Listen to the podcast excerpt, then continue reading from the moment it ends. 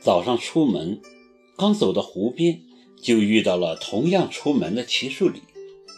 我热情地跟他打招呼，他瞅着我，很是受宠若惊。平常我见到他，可都是爱搭不理的。这么早就出门呢？去哪儿？他也笑嘻嘻地跟我打招呼。我脱口而出：“从良。”什么？齐树礼没听明白。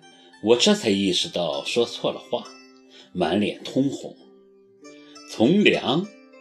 齐树礼眉头一皱，反应过来了，呵呵笑道：“哈 哈，考儿终于回头是岸了，要从良了。”我瞪着眼睛说不出话。这该死的骂人不带脏字儿啊！我从良你不高兴吗？我也不是省油的灯，反击道：“当然。”也可以理解，像齐先生这样艳福飞浅、阅人无数的人，大概是最看不得别人从良的。考儿，你过奖了。哪知齐树礼这盏老灯比我还不省油。我阅人无数不讲，不过还真没见过像你这样优良而要从良的人。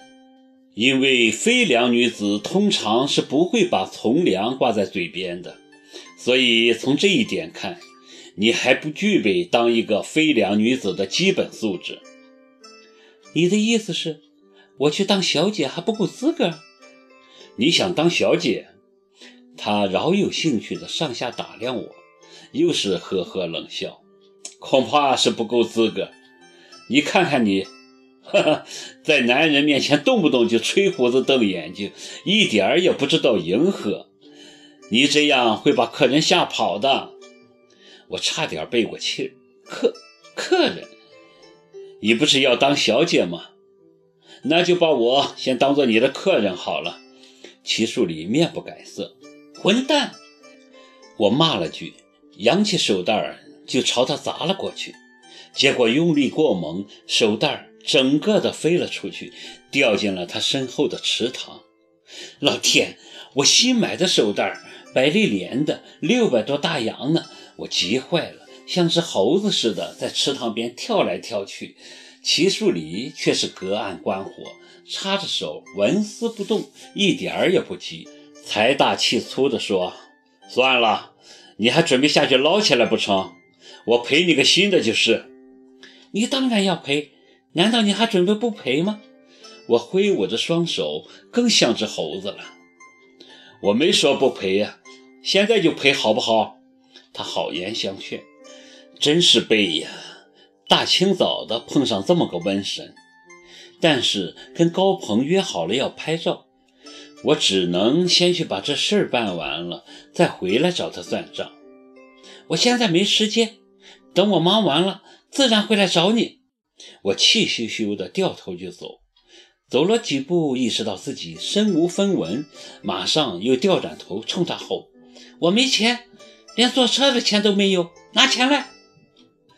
他二话没说，连忙掏出自己的皮夹，取出一叠钞票给我：“够不够？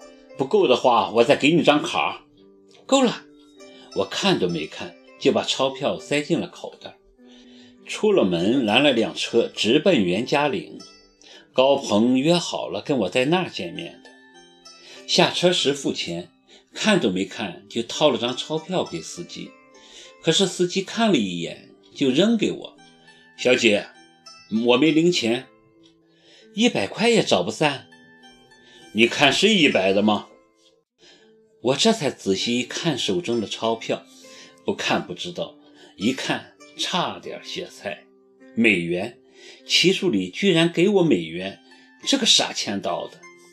小姐，我们开车很辛苦的，要养家糊口，你拿这种假票子来糊弄我，太没素质了吧？司机大哥很生气，教训我说：“要不看在你样子还算正派的份上，我会把你拉派出所去的。”毫无疑问，这厮把我给的美元当假钞了。我想争辩，他还很不耐烦。你下去吧，我白拉你算了，别耽误我的生意。再啰嗦，我真把你拉派出所。我只得憋着一肚子火下车。脚刚下地，司机就猛地踩下油门，还把脑袋伸出来扔给我一句话：“小姐，做人要厚道，这种缺德事今后可别再干了。”高鹏正好走过来，很好奇：“怎么，谁缺德了？”我没好气儿地说：“我缺德。”高鹏大笑：“那我岂不更缺德？”高鹏的工作室在袁家岭的一个废弃的学校教室里。这原是所工厂子弟小学，前年学校随工厂大部队迁到了城南，却又暂时没钱拆这边的旧房建新房，只好对外出租。租这些教室的大多是外地生意人，用来囤积货物，偶尔也有包工头租下来给民工住。高鹏租的教室在四楼，也是顶楼，从外面看跟其他教室没区别，进了里面却是别有一番洞天。教室其实是两间打通的，窗户大都被厚厚的绿色天鹅绒窗帘遮住。教室的两头都挂着巨大的森林照片。配上绿色窗帘，感觉置身森林般幽静神秘。外间的教室有沙发、茶几，可能是接待客人用的，还配有电脑和工作台。里间则是摄影室了，漆黑一片。高鹏拉开灯，我吓一跳，门对面墙上挂着一幅巨照，竟是一座掩映在绿林深处的坟墓。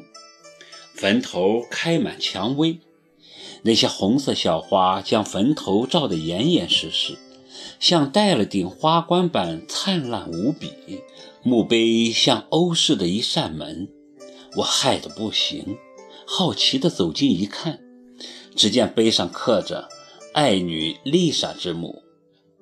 我从未见过有人把坟墓的照片弄在房间里做装饰，搞艺术的。真是让人有点摸不着头脑。